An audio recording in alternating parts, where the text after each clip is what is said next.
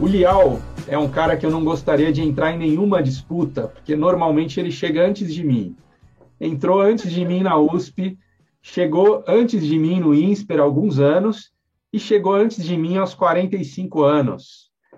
Provavelmente o professor mais bem avaliado da pós-graduação do INSPER, foi campeão de badminton, eu anotei isso, hein? E de pebolim. tá certa essa apresentação, Lial? Tem, tem, tá uma apresentação, uma apresentação diferente, mas tecnicamente correta. quem me quem vê essa cara não consegue imaginar que eu fui que eu era campeão de pebolim da engenharia química. Jogava todos os dias, adorava. E treinava também badminton, quando o esporte no Brasil era completamente desconhecido. Bom, hoje ainda é bastante desconhecido, mas por ser esporte olímpico, cada vez mais a gente assiste, né? O, o jogo do, com a raquete e as petecas. Para falar que eu nunca joguei, eu só joguei dentro da Decathlon, da, daquelas lojas da Decathlon. nunca mais. Legal. Obrigado, obrigado pela, pela, pela apresentação. Vamos lá. Olial, boa parte da sua carreira você trabalhou em banco e como professor também, né? Duas carreiras em, em paralelo. E mais recentemente você fundou uma empresa de educação, uma EdTech, e essa, essa empresa hoje é investida de um banco digital. Então, minha primeira pergunta é como que a gente diferencia um banco tradicional de um banco digital? Normalmente, quando você pergunta para as pessoas o que, qual a diferença entre um banco digital e um banco tradicional, a resposta mais comum é que os bancos digitais são gratuitos. Tá? Então é porque os bancos digitais são gratuitos e os bancos tradicionais cobram tarifa, cobram mensalidade, cobram anuidade, cobram outras coisas. E tá errado, tá? Não é isso. Uh, então esse senso comum ele não é não é verdade porque os bancos digitais também cobram spread, também cobram juros, também cobram tarifa. O que eles fazem é não cobrar tarifas em atividades, em, ah, em produtos ou serviços que têm custo, custo marginal zero, que é muito barato para um, um banco desses. Ah, então, por exemplo, conta corrente geralmente é gratuito em banco digital. Então, por que, que ele é gratuito? Porque abrir uma conta corrente é alguns bits no servidor que está na nuvem, você não custa, custa um milionésimo de centavos. Então, eu não vou cobrar por uma coisa que não, não, me, não muda nada, é, é muito básico para o meu cliente. Ah, então por que, que os bancos tradicionais cobram uh, mensalidade? Porque eles conseguem, porque os clientes pagam. Né? Mas custar, custa mesmo, custa nada. Então, o banco digital ele não cobra mas não quer dizer que ele não ganhe dinheiro, né? Porque uhum. atrasa o seu cartão de crédito para ver se você não tem juros, né? Pede uma segunda via do cartão para ver se não tem a tarifa de segunda via, né? fecha um câmbio para ver se tem spread um câmbio, né? Então, assim, tem spread, tem tarifa. Ah, então uh, eu quero um acelerador de pontos de anuidade ao gastar em cartão. Tem uma anuidade, tem uma mensalidade para você ter um acelerador de pontos né, para poder ganhar mais pontos a trocar por passagem, trocar por outros, outros prêmios. Então, tudo isso tem custo. Só que os uhum. produtos uhum. que são básico não tem, não é oferecido gratuitamente, porque para um banco digital é muito barato. E às vezes, num banco tradicional, não é tão barato assim. Legal. É, eu lembro que no, no passado, você vai lembrar disso, que você tem só, acho que você deve ter uns dois meses a mais que eu. Eu faço 45 em dezembro. Acho que você fez. Ah, faz, então, faz... Exatamente, tenho dois meses a mais que você. Então. Por aí, então você, você vai lembrar. Tinha um banco que ostentava na, na propaganda um nem parece banco. Lembra disso? Uhum. E, e, e, hoje, o, o, talvez seja o, o, o, mais famoso dos bancos digitais do Brasil, aí, o, o Nubank até alguns dias atrás, não sei se até hoje ele não é, mas ele não era banco. Né? Ele tinha uma instituição de pagamento e uma financeira. Então, é, é, quer dizer que agora, para ser banco digital, não precisa ser banco mesmo. Tecnicamente, o Nubank não é um banco digital, tá?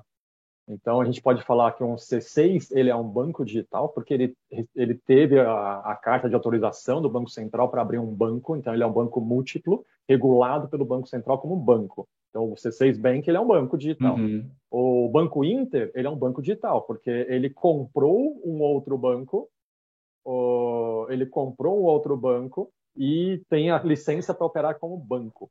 Né? Então, uh, você tem fintechs você que são instituições de pagamento, sociedade de crédito, tem várias denominações possíveis para essas empresas menores uh, que não são banco, porque uhum. pra, ao ser banco você tem muito mais controle, supervisão do Banco Central, regra. Então isso isso funciona para o C6 Bank, para o Banco Inter, para o Banco Original. O New Bank, então, ele é menos, um pouco menos regulado que um banco digital. Ele tem várias obrigações dele. Então, uhum. tecnicamente, ele é uma fintech gigantesca. Mas, uh, tecnicamente, a gente não chamaria ele de banco. Mas ele tem no banco no nome, todo mundo vê como banco. Né? O, que, o, o que um banco Inter, um C6 Bank tem de diferente? Os produtos, conta corrente, CDB, são protegidos pelo Fundo Garantidor de Crédito, né? porque um banco tem que ser associado ao FGC e os produtos bancários que são protegidos, uh, eles são protegidos pelo FGC, o C6 Bank original, Inter, eles têm que contribuir com o FGC todo mês por, uhum. por, por conta desses produtos protegidos. Né? Eles passam pela auditoria do Banco Central na relação de coisas que um banco tem que fazer na supervisão de bancos. Ok? Então, você tem algumas diferenças. Mas, então, tecnicamente, o New Bank é uma fintech enorme, de super sucesso, mas banco, banco mesmo, você precisa de uma carta licença do Banco Central para funcionar como banco.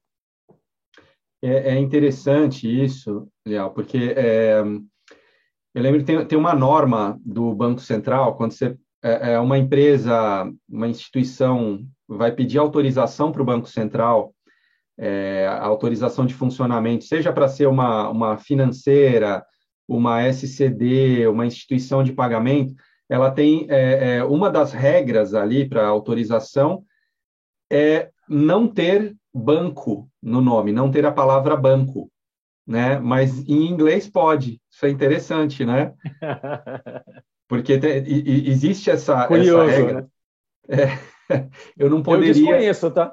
Eu desconheço, mas imagino, faz sentido. Não dá para uma fintech qualquer começar e falar, ah, então vou chamar de, de banco banco X, sendo uma fintech pequenininha, dois funcionários, porque você pode levar a informação, você pode levar a informação errada, né? A impressão errada. É, é, é bem interessante isso.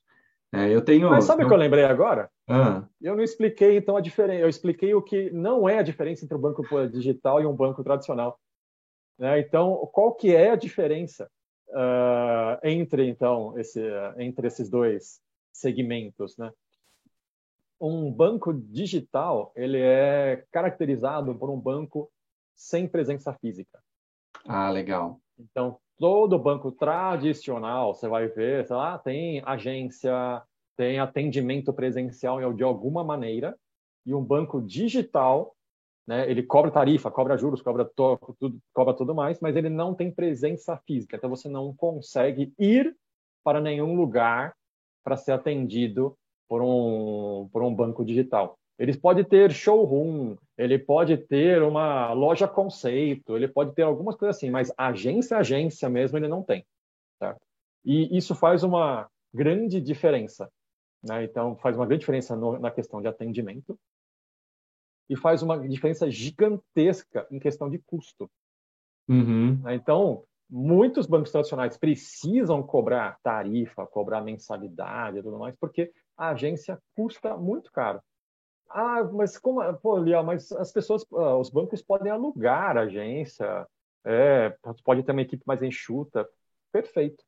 Pensa num banco que tem 3 mil agências, e pensa só o quanto ele gasta de segurança terceirizada em dois turnos. Concorda? É. Você nem pensa em funcionário, nem pensa no café. Pensa só em quantas seguranças terceirizados esse banco tem que pagar todo mês para ter dois turnos, no mínimo dois ou três seguranças por agência, período constante. E aí? É muito caro. certo? E aí, quando um banco digital não tem essa estrutura, ele consegue jogar os custos para baixo. Essa é a diferença. Uhum. Assim como um restaurante, não, essas dark kitchens agora, ela consegue, muitas dessas uh, empresas que fazem, que restaurantes hoje que não tem mais atendimento ao público, né, que só vende por aplicativo de entrega de, de, de comida, eles conseguem, muitos restaurantes desses hoje conseguem oferecer alta qualidade por um baixo custo, porque uhum. ter mesa, ter restaurante, ter garçom, ter segurança, ter câmera, para ter um, um, local físico para receber os clientes é muito caro. E eu só montar uma cozinha e começar a entregar para casa das pessoas, eu consigo melhorar minha qualidade e reduzir o meu custo, reduzir o meu preço. Né? É a mesma lógica da a mesma lógica da de um banco digital. Né? Ah, mas eu gosto de ir em restaurante. Legal. Eu faço questão de ir no restaurante aqui do meu bairro. Legal. Mas um monte de gente hoje não quer ir para o restaurante, quer pedir em casa, quer mais qualidade, menos preço e com a comida em casa. Sem gosto para os dois. Legal, verdade. Leal, eu, eu lembro no meu início de carreira, quando eu fui abrir a minha primeira conta bancária, é, muitos bancos nem me aceitavam como cliente. Né? O cara não tem histórico, ainda não tem emprego, tal, não tem nada, não, não dá nem para abrir conta. Né? Tinha um banco na, na época ali que abria conta universitária, né? então abria minha conta universitária, ainda não tinha muitos, muitas regalias, né? mas aí você vai evoluindo na sua carreira e você vai ganhando um tratamento diferente no banco. Né? Primeiro, eu consegui a minha conta universitária, depois evoluí um pouquinho, aí eles me botaram para dentro da agência, me deram talão de cheques, me deram cartão. Chegou um momento que me deram café. Eu falei, pô, deram café, o cara tá bem. Chega um segundo momento que eles dão café e trufa. Pô, café e trufa o negócio tá, tá chique demais, né? Henrico, Henrico. E agora? É, é, eu queria que você falasse um pouquinho de, da estratégia de bancos digitais. Como é que um banco digital ele, ele faz para se diferenciar, para conquistar e para manter com, é, é, é seu, seus clientes? É, e, e aí já, já puxa o gancho aí para qual a importância da educação financeira também nessa estratégia? Uhum. Vamos lá. Um banco digital hoje, assim, a porta de entrada dele é, que gera confusão nas pessoas é justamente a, que, a, questão de conta corrente grátis, cartão grátis, uh, que ele consegue. Né? por que, que lá atrás você não conseguia, e até hoje muitas pessoas não conseguem abrir conta em bancos tradicionais? porque você dá prejuízo para o banco. Concorda? Você, você é uma conta lá, mas assim, você vai dar trabalho, você não vai dar resultado, você não vai investir, você não vai, você não consegue, você não tem crédito. Então, assim, você é uma, você é um trabalho a mais para você é uma a mais na fila para atrapalhar lá na agência. Então, eu prefiro não ter você. Uhum. E aí, quando você vai enricando, ganhando trufo, é porque você começa a investir, começa a ter crédito imobiliário, então você começa a gerar receita para esse banco, você passa a ser interessante. Para um banco digital, um, uma conta a mais não custa nada. Então, ele não tem esse, esse limite. Putz, chega qualquer, qualquer um, consegue abrir uma conta no, numa conta no, no banco digital. Chega uma, uma criança, tem conta para menor de idade. Pô, mas conta menor de idade não pode tomar crédito. Com menor uhum. de idade não pode ter cartão de crédito. Menor de idade se for investir, vai investir volumes geralmente pequenos, pô, por que, que eu vou então criar contas para menor de idade que tem nos bancos digitais? Porque o custo é basicamente zero, o que ele gerar é o que ele gerar é ganho, o que ele gerar é uhum. é número, o que ele gerar é receita. Né? Então, isso muda bastante a dinâmica do banco digital. Ele atrai, uh, ele atrai as pessoas por essa questão de custo, mas o papel dele é oferecer uma gama de serviços que a pessoa fale: olha, então eu não preciso do banco tradicional. Porque se eu consigo pagar meu IPTU por aqui, eu consigo, eu tenho um cartão de crédito que é bacana, eu consigo investir, eu consigo tomar crédito imobiliário, eu consigo financiamento, eu consigo pagar não sei o que, pagar não sei o que, eu não preciso mais de um, ficar pagando mensalidade, pagando tarifa. se eu consigo fazer nesse banco e de graça ou com custos, com preços menores. Então, o banco digital, a estratégia dele é atrair pela uhum. isenção uhum. da anuidade, isenção de tarifa, mas depois oferecer uma gama de serviços com uma experiência melhor. Né? Então, olha, eu quero te oferecer uma experiência digital, tudo no seu aplicativo, para que você não tenha que pegar fila na, no caixa, né? não passar perrengue na porta giratória. Você vai fazer por aqui, no seu celular, mais rápido, mais fácil e mais barato. É aí que eles querem, é ali onde o banco digital quer competir. Legal. Legal. Eu, eu já passei por. É, é, eu, eu, como a gente trabalha com isso, né? Eu abri conta em uns 10 bancos digitais, assim, vou experimentando, né? Mas o primeiro que eu abri, é, a escolha foi porque tinha um cartão com o logotipo do meu time. Foi basicamente por isso. Né? Escolha. Deixa eu te mostrar uma coisa, então. Racional. Deixa eu, deixa eu abrir aqui. O, o meu cartão, deixa eu ver se dá para mostrar aqui. O meu cartão, ele é um cartão L, LGBT friendly, rainbow. Uh...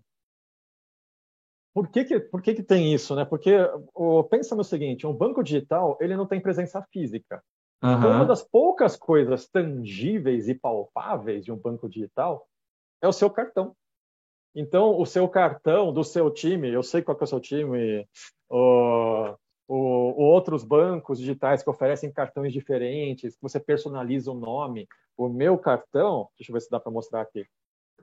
Meu cartão, o nome dele, o nome está Profilial. Então eu personalizo ah. o nome que eu ah. quiser.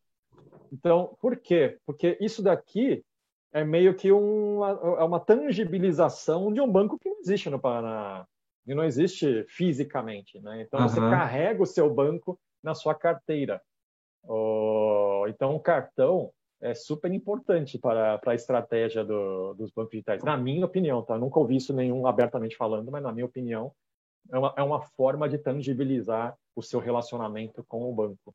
Oh, Faz sentido. Mas é, é por aí. Bacana. Olial, é, em termos de, de tecnologia, porque assim, para ser um, um banco digital e até o nome fintech, né, é, é, que você tem é, é, esse esse movimento aí que começou fora fora do Brasil ali após a crise de 2007 2008 acho que aqui no Brasil também né é, a gente demorou um pouquinho mais para dar um um up, mas também lá 2010, eu lembro, já tinham algumas. Tem algumas que são reconhecidas como fintechs aqui do Brasil, até anteriores a, a essa crise, né? Uh, mas fintech pressupõe uso de tecnologia, uso seja de inteligência artificial, de blockchain, de mobile. Uhum. O que, você tem visto em termos de tecnologia e no, nos bancos digitais? Vou dar um, vou dar um exemplo, tá? Uh, eu trabalho no C6 Bank. Disparado, disparado, a maior área do banco é a área de tecnologia. Disparado. Né? Você pensa assim, ah, um banco cheio de bancário. Não, é um banco cheio de gente, cheio de desenvolvedor, cheio de cientista de dados, é, é, é essa galera que toca, que, que, constrói esse banco do zero. Então, é muita gente de tecnologia. Uh, essa relação não é a mesma relação em relação ao banco tradicional. Né? Então, você ter mais gente de tecnologia do que bancários nativos, lá, que trabalha com produto financeiro, que trabalha como assessor de investimento, que trabalha uh, com a contabilidade da empresa, é, não, não é normal. Então, se você vai ver um Nubank, qualquer banco, vai, qualquer banco digital, você vai ver a área de tecnologia, ela é muito forte e ela é fundamental para essa estratégia de baixo custo e boa experiência. Porque uhum. se você uhum. não tem tecnologia, você não vai conseguir jogar o seu custo para baixo e você não vai conseguir dar uma experiência boa para o seu usuário. Você vai ter um aplicativo lá que faz as funções básicas, mas para chegar na função vai ser complicado que é o que acontece com grande parte dos bancos tradicionais, onde tecnologia não é o centro do negócio. E normalmente nas fintechs e nos bancos digitais, a tecnologia ela é, ela é chave porque senão a estratégia não não funciona.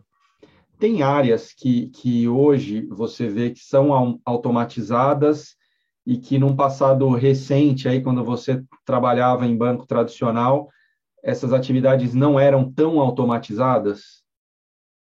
Vou dar um exemplo. Uh, assessoria de investimento. Certo? Então, assessoria de investimento é um trabalho. Assim, você tem assessor do banco fazendo ligação ativa, é, falando com o cliente. Então, o cliente que tem alguma dúvida do que investir, procura um assessor de investimento. Certo? Hoje, você tem bancos com assessor de investimento automatizado. Uhum. Porque as perguntas que você que, que um assessor de investimento humano faria para você, ele segue lá um diagnóstico de investimento que é sempre igual. Então, se você automatiza isso e você entende a lógica de uma assessoria de investimento, olha, dado as respostas, dado a sua condição, dado o seu contexto, dado a sua idade, dado o seu gênero, um assessor recomendaria investir numa carteira assim, assim, assado, pô, isso é automatizável. Então, uhum. hoje você tem bancos que oferecem assessoria automatizada de investimento. Ao fazer isso, uma pessoa que tem 100 reais para investir, consegue ter acesso a um assessor de investimento. Num banco tradicional, para você ter um assessor de investimento que fale com você, você tem que ter um certo montante mínimo de investimento lá. Senão o assessor nem te atende, porque não paga o salário dele. Quando você automatiza isso e sistematiza isso, coloca um algoritmo por trás, você proporciona a popularização né, de um serviço de assessoria, por exemplo, para investir seu dinheiro. Legal. Isso já acontece. Boa. Olial, eu, eu tenho mais uma pergunta sobre banco digital, mas é, é, eu, dependendo aqui do, do tempo, eu faço mais uma que não é sobre banco digital, sobre uhum. Pix. Tá? Mas vamos tá. fazer sobre banco digital primeiro, que é o, o tema aqui. Uhum. É, sobre mercado de trabalho, como eh, a gente está gravando esse vídeo aqui, ele deve ser visto por muitos alunos, seja de graduação ou de pós-graduação. É, como é que você tem visto oportunidades de trabalho no mercado financeiro? Uh, minha pergunta, e eu, eu, já fiz essa pergunta em outras dessas, dessas conversas, né? É porque em, em há pouco tempo atrás a gente estava vendo as vagas encolhendo no mercado financeiro, principalmente em agências, mas não só em agências. Tenho muito, é, muito contato em área de controladoria de bancos e essas áreas continuam encolhendo, essas áreas em, nos bancos tradicionais. Então, como você tem, tem visto o mercado de trabalho no, no sistema financeiro como um todo, né, incluindo bancos tradicionais e fintechs? Tem muita oportunidade, tem oportunidade sobrando em determinadas áreas e faltando em outras áreas. Com, como é que você tem visto isso? O, quando nós, lá atrás, no século passado, hein, Eric? Quando a gente, no século passado, quando a gente ia buscar vaga de estágio, vaga de trainee, primeiro emprego, ah, no mercado financeiro, basicamente você tinha vai, cinco ou seis nomes onde você gostaria de trabalhar. Na época era Citibank, era Unibanco, certo? Era Itaú. Ou... Então você tinha algumas, alguns poucos bancos. Bank Boston, trabalhei Bank lá. Boston, sim, super requisitados e assim a sua carreira no mercado financeiro, se você começasse nesses cinco ou seis bancos, pô, bacana, era o que todo mundo queria. Hoje a diferença é que você não tem seis bons nomes. Você pode ter centenas de bons nomes. E provavelmente a maioria dessas centenas de bons nomes, esse nosso aluno que está assistindo, nunca ouviu ainda. Ele não conhece que tem empresas maravilhosas uh, no sistema financeiro, no mercado financeiro brasileiro, né? porque os nomes que estão na mídia, que estão patrocinando time de futebol, que está na, na, que tá na propaganda da televisão, são sempre os mesmos. Mas hoje tem tanto lugar em fintechs, em instituições financeiras menores, em gestoras de investimento, em securitização de investimentos. Tem tanto ramo diferente Uh, e que hoje não é mais você trabalhar para cinco ou seis grandes bancos.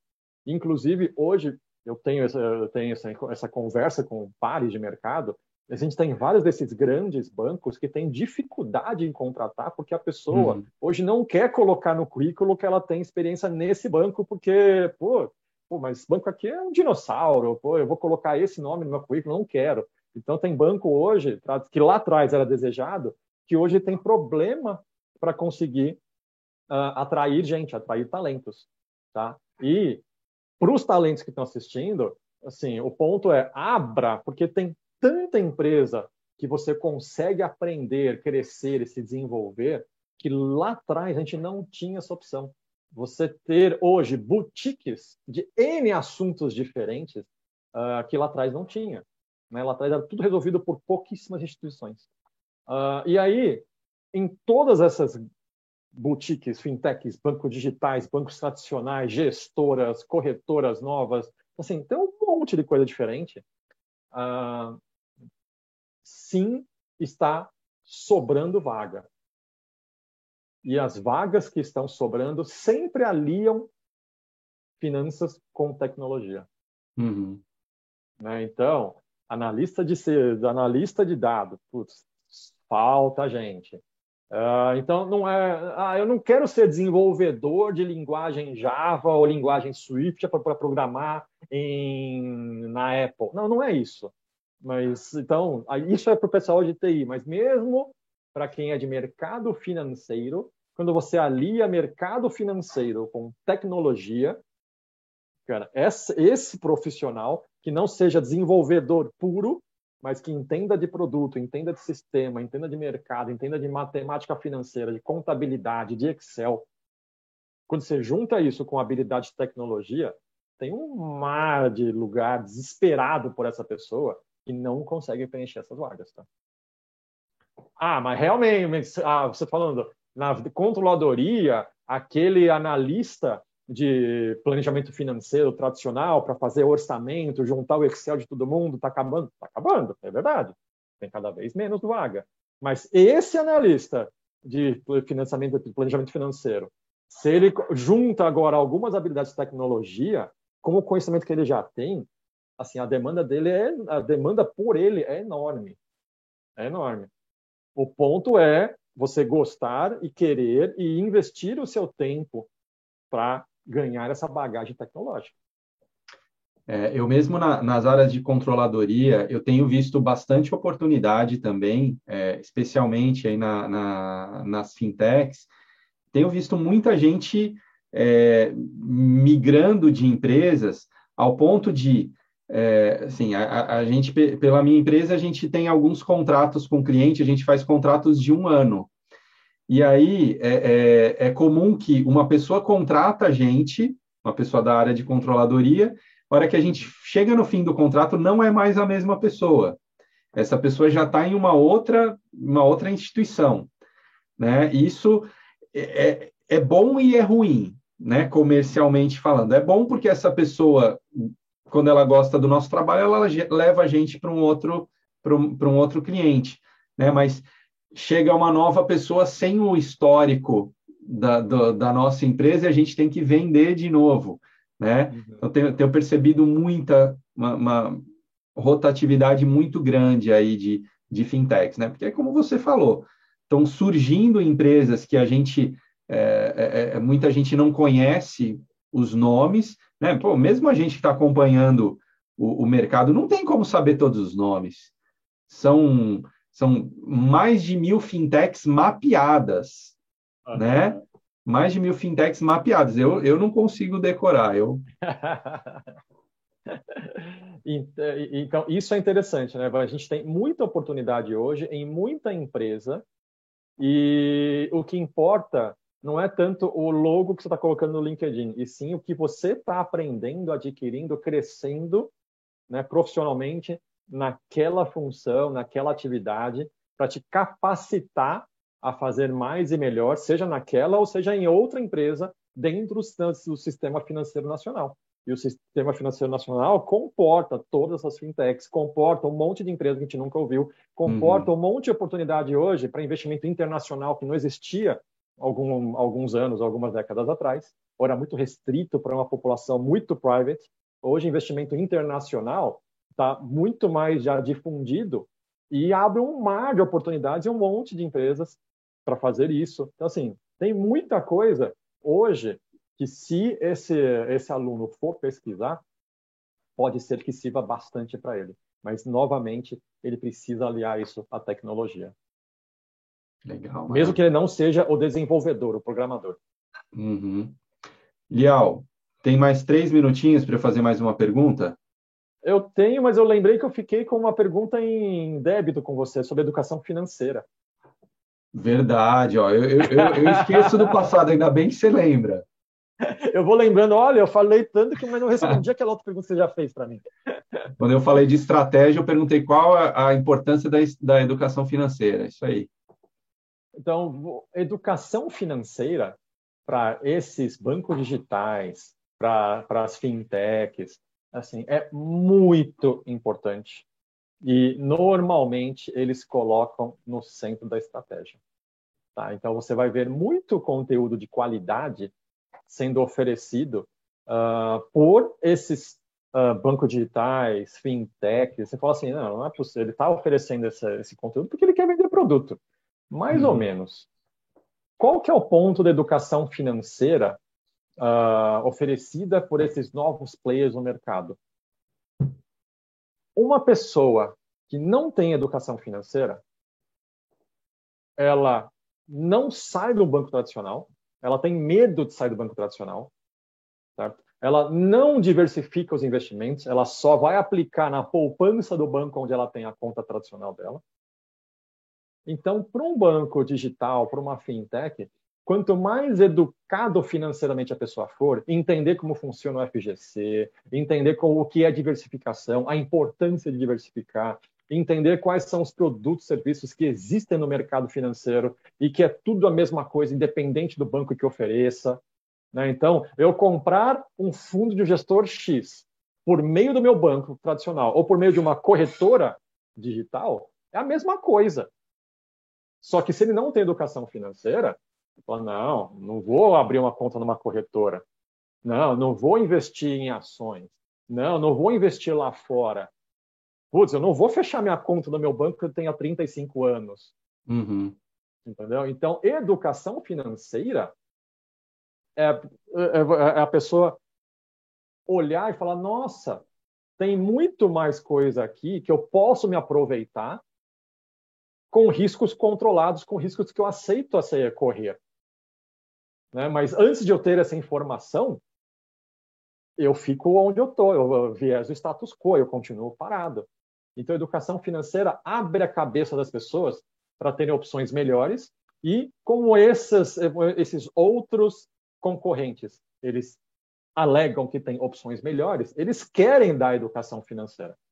Né? Então, uma frase que eu uso muito eu inventei isso, mas eu uso muito e eu acredito nisso. Uh, falta de informação gera spread para os bancos. A desinformação gera spread para os bancos. Uhum. Então, quanto mais informação e quanto mais informação de qualidade e correta a pessoa tiver, mais ela vai estar tá, uh, disposta a experimentar outras coisas, coisas melhores. Certo? Então, se você não tem conhecimento de, sobre alimento, você vai ficar sempre no arroz e feijão, arroz e feijão, arroz e feijão. Pô, mas olha quantas frutas diferentes nós temos na Amazônia. Olha, não sei o que, olha os benefícios, olha as vitaminas. Ah, então, deixa eu experimentar. Mas se eu não conheço, eu vou ficar eternamente comendo banana e maçã. Certo? Porque eu não vou confiar no outro. Eu não sei se o outro lá é envenenado, eu não sei se o outro vai me matar. Uhum. Mas quanto mais você aprende mais vai, você vai diversificando seu cardápio e melhor vai, sendo, vai, vai ser para a sua saúde. É a mesma coisa. Então, educação financeira aqui é basicamente levar informação e levar informação de qualidade né, para o grande público. E aí isso todo mundo ganha. Aliás, quase todo mundo ganha. Quem perde, os, os, os que cobram tarifa ou oferecem produto ruim. Perfeito. Muito, muito bom, Lial. Então, última pergunta, Lial. Eu, eu, eu já li um textinho seu sobre isso, não lembro em que rede social, mas é, já vi você falando sobre, sobre isso. É, eu quero saber também se você mantém essa, essa a, a, mesma opinião lá que eu li sobre segurança no Pix. É, o Pix é, é sistema de pagamentos instantâneo, relativamente novo ainda. A gente tem aí uhum. um ano, um ano, é. um ano de operação. Então, agora em novembro de do... novembro 21, tá? Um ano. Tá perto do nosso, tá entre o nosso aniversário, entre o meu e o seu.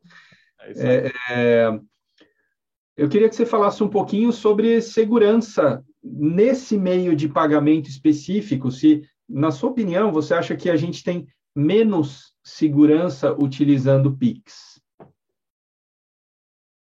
Nós não temos menos segurança.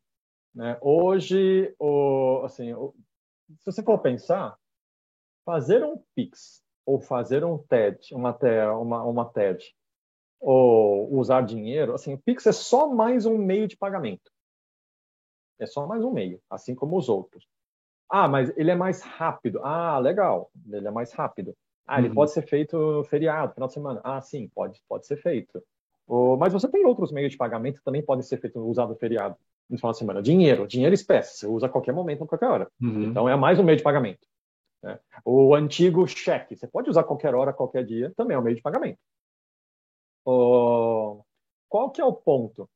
Aqui, do jeito que do jeito que ele está por enquanto, ele incentiva, né, o incentiva o bandido a infelizmente, uh, infelizmente sequestrar alguém, né, e usar o Pix como um meio rápido de transferência de dinheiro, do jeito que ele está do jeito que ele está feito hoje. E cada vez mais o Banco Central e os bancos estão tentando fechar essas portas. Então, uh, tem limitação de valor máximo de PIX noturno, alteração de limite, que podia ser feita alteração a qualquer momento, agora a alteração tem um, tem um delay para ele efetivar. Então, sim. Mas, em termos de segurança, a gente já era, nós já tínhamos os mesmos riscos, os mesmos bandidos já existiam, certo? Usar o seu cartão de crédito, usar, sacar na, na, na boca, na, no caixa automático, uh, te ameaçar. Isso já existia. Com o Pix, a gente deu uma facilidade a mais. Uhum. Tá? E aí existem várias medidas tentando fechar isso. E Pix não é exclusivo a banco digital, fintech, não, isso, isso vale para todos. Né? Isso vale para banco, banco tradicional, isso vale para todo mundo. Então, sim, ele facilita um pouco uma coisa que já é ruim. Né? Então, não é, eu não vou virar bandido agora porque criou o Pix, então agora eu vou sequestrar as pessoas. Não, só que agora sequestrar a pessoa é um pouco mais fácil. Se eu estou usando, se eu vou pagar via Pix, eu estou numa, eu tô na praia para comprar um sorvete e tem um QR Code para eu pagar com Pix, ou se eu vou pagar um pipoqueiro com o Pix, eu vou usar um QR Code, putz, na hora eu vou, o ladrão vai saber que você está com o celular desbloqueado Uhum. Com, e com o aplicativo do seu banco logado para você poder escanear o QR Code e fazer o Pix na hora. Putz, então naquele momento, eu que sou ladrão, você facilitou minha vida. Eu vou sair correndo atrás de você, vou pegar o seu celular no momento do pagamento da pipoca ou do sorvete, e eu estou com o celular desbloqueado com o aplicativo do banco acionado. Então, também está estudando como fazer pagamento de Pix sem ter que entrar no logar no aplicativo do banco. Então, assim, N soluções estão sendo desenvolvidas para voltar a desincentivar. Mas não tem como você evitar isso. Então, assim, ah, então eu vou para isso eu vou acabar com o Pix. Tá bom, então tem que acabar com carteira digital, tem que acabar com dinheiro presente, dinheiro em espécie. É. Assim, ele é mais um pagamento, ele é mais um meio, assim como vários outros. Todos os meios de pagamento têm seus benefícios e, e as suas desvantagens. E nessas desvantagens do Pix em relação à segurança, o que está sendo feito agora é olhar como é que vai se, como é que tá, como é que fecha, como é que dificulta um pouco mais. Tá? Mas infelizmente não tem muito, assim, uh, não é da pessoa. Então, para a uhum. pessoa, o que ela precisa tomar é mais cuidado e infelizmente Se a pessoa não tiver sorte, ela vai encontrar com um bandido, vai ser sequestrado, vai usar Pix. Então, assim, é, não é fácil, ok? Mas, assim, o que eu quero ressaltar é que ele é mais um meio de pagamento. Uhum. Do jeito que foi lançado, que eu escrevi na época que você leu, ele era, ele incentivava demais o sequestro relâmpago e roubar celular no meio da rua. Certo? Mas o pessoal já se tocou e está fechando essas portas cada vez mais. Mas mesmo sem o Pix, esse bandido não vai deixar de roubar, não vai deixar de assaltar, ele só vai, ele só vai mudar o jeito. Ele só deixou de ser um bandido tradicional e virou um bandido digital. Está é, tá usando, uh, em, em, vez dele levar o, o, o, o, cliente dele até o, o, o, caixa eletrônico, ele vai fazer Pix. Né? Então, só Sim. Então, facilita uh, o processo. Só para finalizar, infelizmente, eu ouvi uma história recente de uma pessoa que ela sofreu esse sequestro relâmpago, o, e nesse sequestro relâmpago, assim, independente se ela tinha conta em banco digital, banco tradicional, independente disso, assim, ficaram com essa pessoa um dia e meio, então assim, já passou do horário noturno, tudo mais. Uh, já poderia ter feito TED.